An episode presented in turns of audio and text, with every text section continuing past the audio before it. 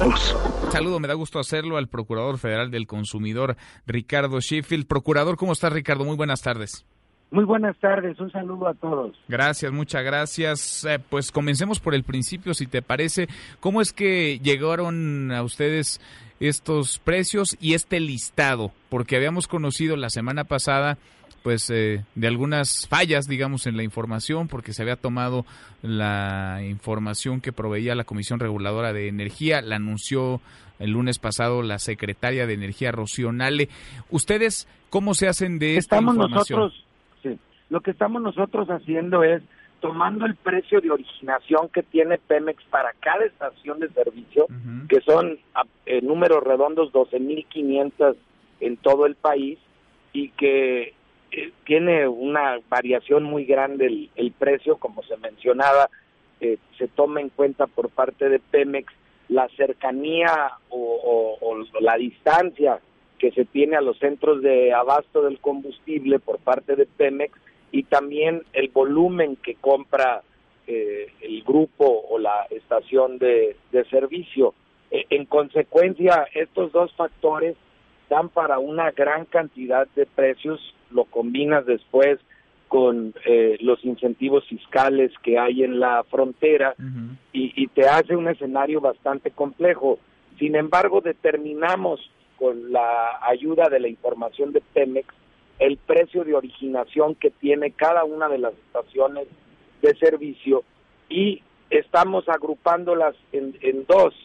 Hay estaciones de servicio que están marcando con un promedio de 10% arriba del precio de originación y hay otro grupo de estaciones que están por arriba del 20%. Mm. Consecuencia, aquellos que están en el 10 o abajo del 10%, pues son aquellos que dan más barata la gasolina y aquellos que marcan con el 20 o más, pues son los que dan más cara la, la gasolina. Sí, sí. ¿Hay, algo, Aunque, ¿Hay algo que justifique que la den tan cara o nada más es el, el abuso o ellos así lo calculan para sacar más ventaja? No, pues mira, ta- también hay estaciones de servicio que pueden decir, oye, es que aquí yo tengo una persona por bomba que te atiende y eh, este, te limpiamos el parabrisas, eh, sonreímos desde que entras hasta que sales, ¿no? Ajá.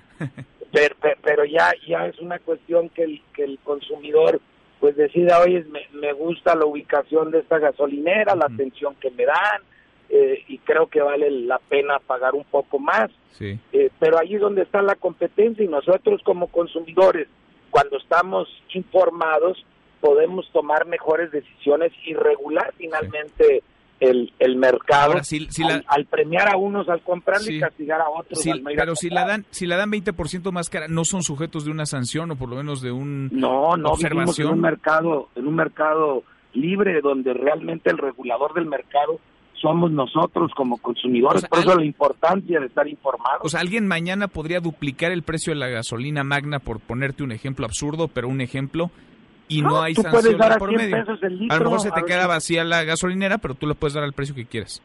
tú lo puedes dar a 100 pesos el litro si quieres, a ver qué loco te compra, ¿verdad? Pues sí, Pues lo que pasa es que te- hay, hay sitios en donde hay una sola gasolinera nada más. es, es por excepción, es por excepción esta esta situación y, y normalmente como lo hemos venido trabajando en Profeco es que platicamos con la estación de servicio a que haga a que haga conciencia eh, cuando se dan estas situaciones que son muy muy excepcionales. Muy- Eh, la, la, la realidad es que en general funciona el mercado y cuando está informado funciona mejor. Bueno, ya te va a tocar a ti, a Profeco le va a tocar todos los lunes dar esta lista, esta lista negra. Pues es la lista negra y la lista verde también, porque pues decimos las, vamos a decir claramente quiénes son los que dan más barato, quiénes son los que dan más caro, si no, no tiene sentido.